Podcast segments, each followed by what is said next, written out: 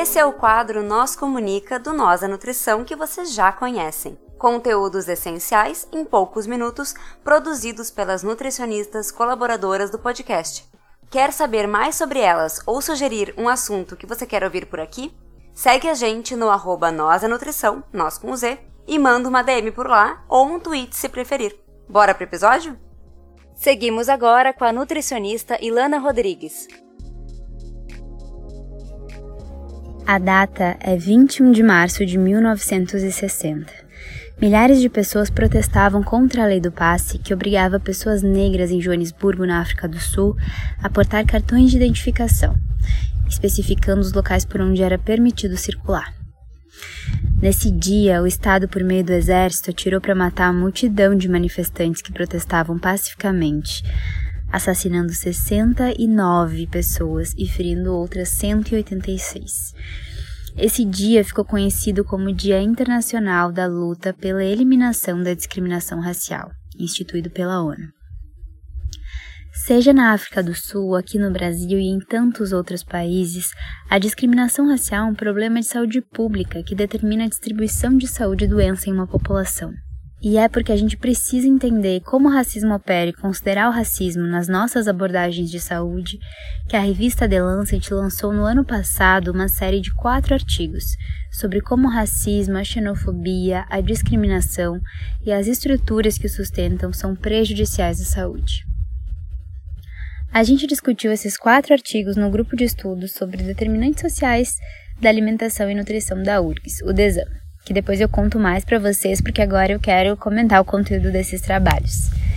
As publicações do Lancet foram trabalhos de anos dos maiores pesquisadores sobre racismo e saúde de várias partes do mundo, com o esforço de desconstruir a narrativa centrada no norte global.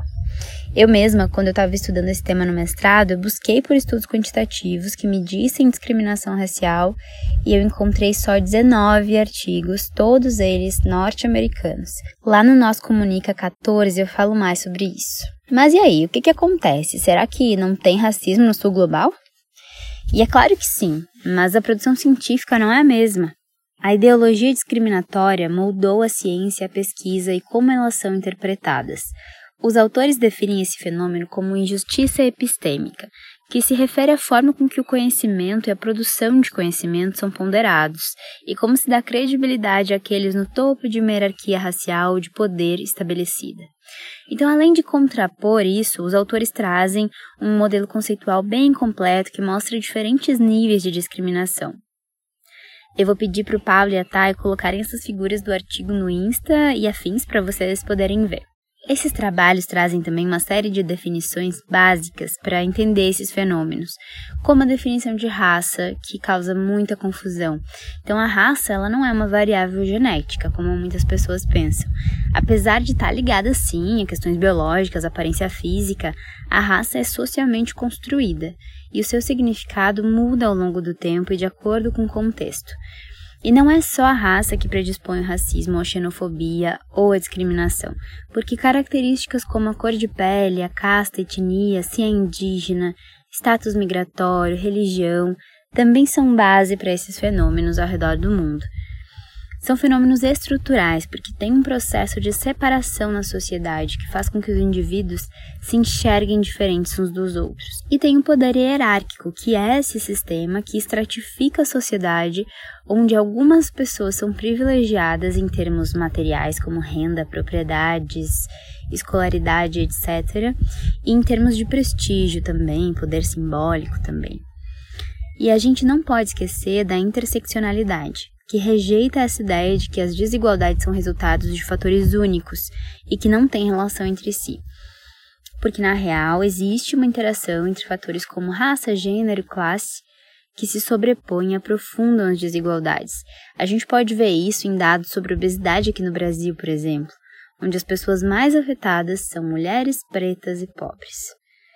E esse processo histórico, como o período da escravidão no Brasil e apartheid na África do Sul, ou a colonização do mundo, foram centrais nesse processo de exploração baseado em raça, baseado em etnia, etc. E a gente não pode negligenciar o curso da história que nos trouxe onde estamos hoje.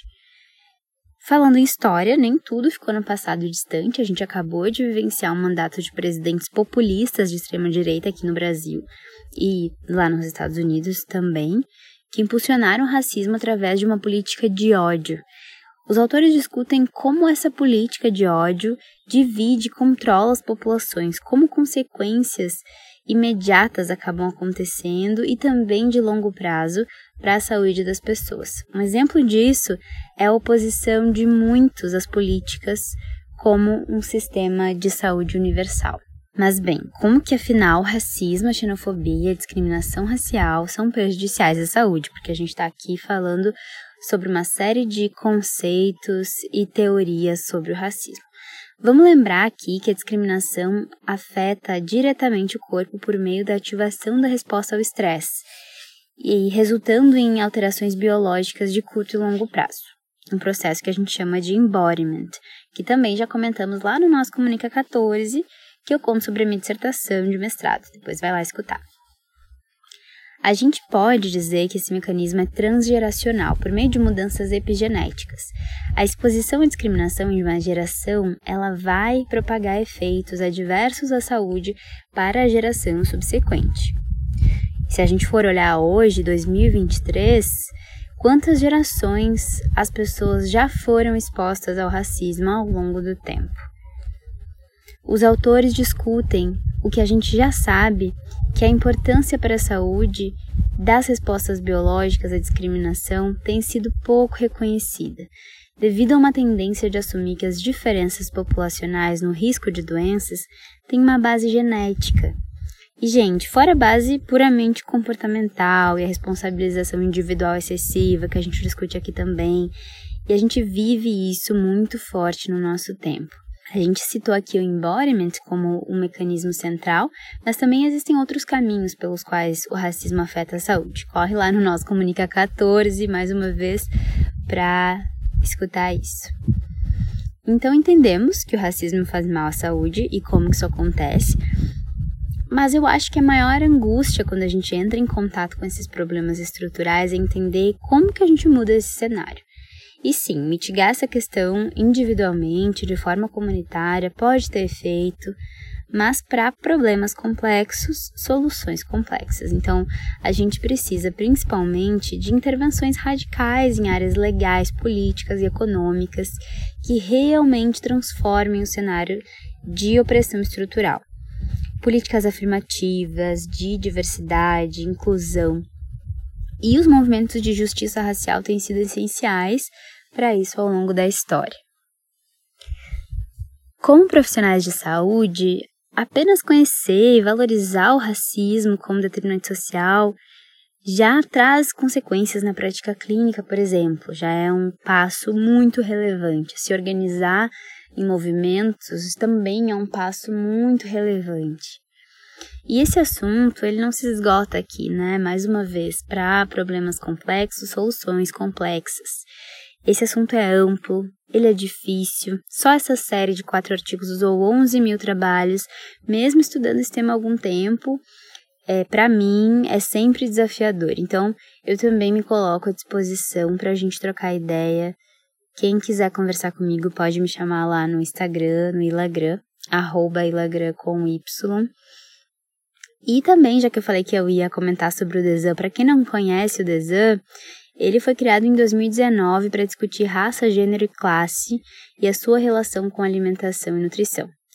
Esses três elementos eles são aspectos centrais da teoria ecossocial, que é uma teoria da epidemiologista social Nancy Krieger, mas que também tem muitos outros nomes envolvidos. E é com essas lentes da epidemiologia social e da saúde global que a gente tem olhado para o racismo na saúde e, claro, a gente está sempre muito aberto para receber pessoas, para receber propostas de construções colaborativas. A gente está aqui e quem quiser saber mais sobre o Desan, é só seguir a gente lá no Instagram, arroba Desan, D-E-S-A-N ponto URGS, que tem um Fzinho, o FRGS. E não esquece de seguir o Nós lá no Spotify, classificar a gente, dar estrelinha, seguir o Insta do Nós em todas as redes. E eu quero trocar, gente. Vamos interagir, vamos falar sobre esse tema, vamos pensar junto. Vamos dividir essas angústias. Tô aqui pra gente trocar. Um beijo e até logo. Obrigada pela escuta. É isso aí, pessoal. Vocês ficaram com mais um Nós Comunica. Se vocês querem entrar em contato conosco, vocês nos encontram em todas as redes sociais por arroba nós da nutrição, nós com Z, ou vocês podem mandar um e-mail para contato arroba nós da nutrição.com.br. Vocês podem falar conosco ou falar com as Nutris colaboradoras que estão produzindo esse conteúdo sensacional. Entre em contato conosco. Vamos lá. Abraço. Tchau, tchau.